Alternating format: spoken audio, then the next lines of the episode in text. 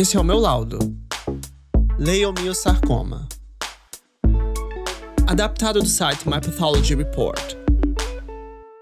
Antes de começar, dois fatos importantes. O leiomyosarcoma é um câncer do tipo sarcoma e é composto de células do músculo liso que estão normalmente presentes em muitos órgãos e vasos sanguíneos. Existem três tipos de músculos no corpo: o músculo esquelético, o músculo cardíaco e o músculo liso. O músculo esquelético ajuda a mover o corpo, os ossos e outras estruturas. O músculo cardíaco faz com que o coração se contraia e mova o sangue pelo corpo. Já o músculo liso é encontrado em seus órgãos e vasos sanguíneos e se movimenta sozinho, sem que você o controle. Quando examinado ao microscópio, o leiomyosarcoma é composto de células longas e finas que os patologistas descrevem como células fusiformes. Seu patologista procurará três características microscópicas microscópicas antes de fazer o diagnóstico. A quantidade de divisões das células, as células tumorais de aparência anormal, também chamadas de células com atipias, e se há necrose tumoral, ou seja, células morrendo ou mortas. Existem dois tipos principais de tumores que surgem da musculatura lisa: o leiomioma e o leiomiosarcoma. O leiomioma é um tumor benigno, não canceroso. Geralmente surge no útero. Por sua vez, o leiomiosarcoma é um tumor maligno, um câncer. Esses dois tumores podem parecer muito semelhantes ao microscópio, então, o trabalho do patologista é procurar certas características microscópicas que determinarão se o seu tumor é um leiomioma ou um leiomiosarcoma, podendo ser necessários testes adicionais como imunohistoquímica. Este teste procura alguns marcadores específicos, como o HD caudesmona, actina de músculo liso e desmina.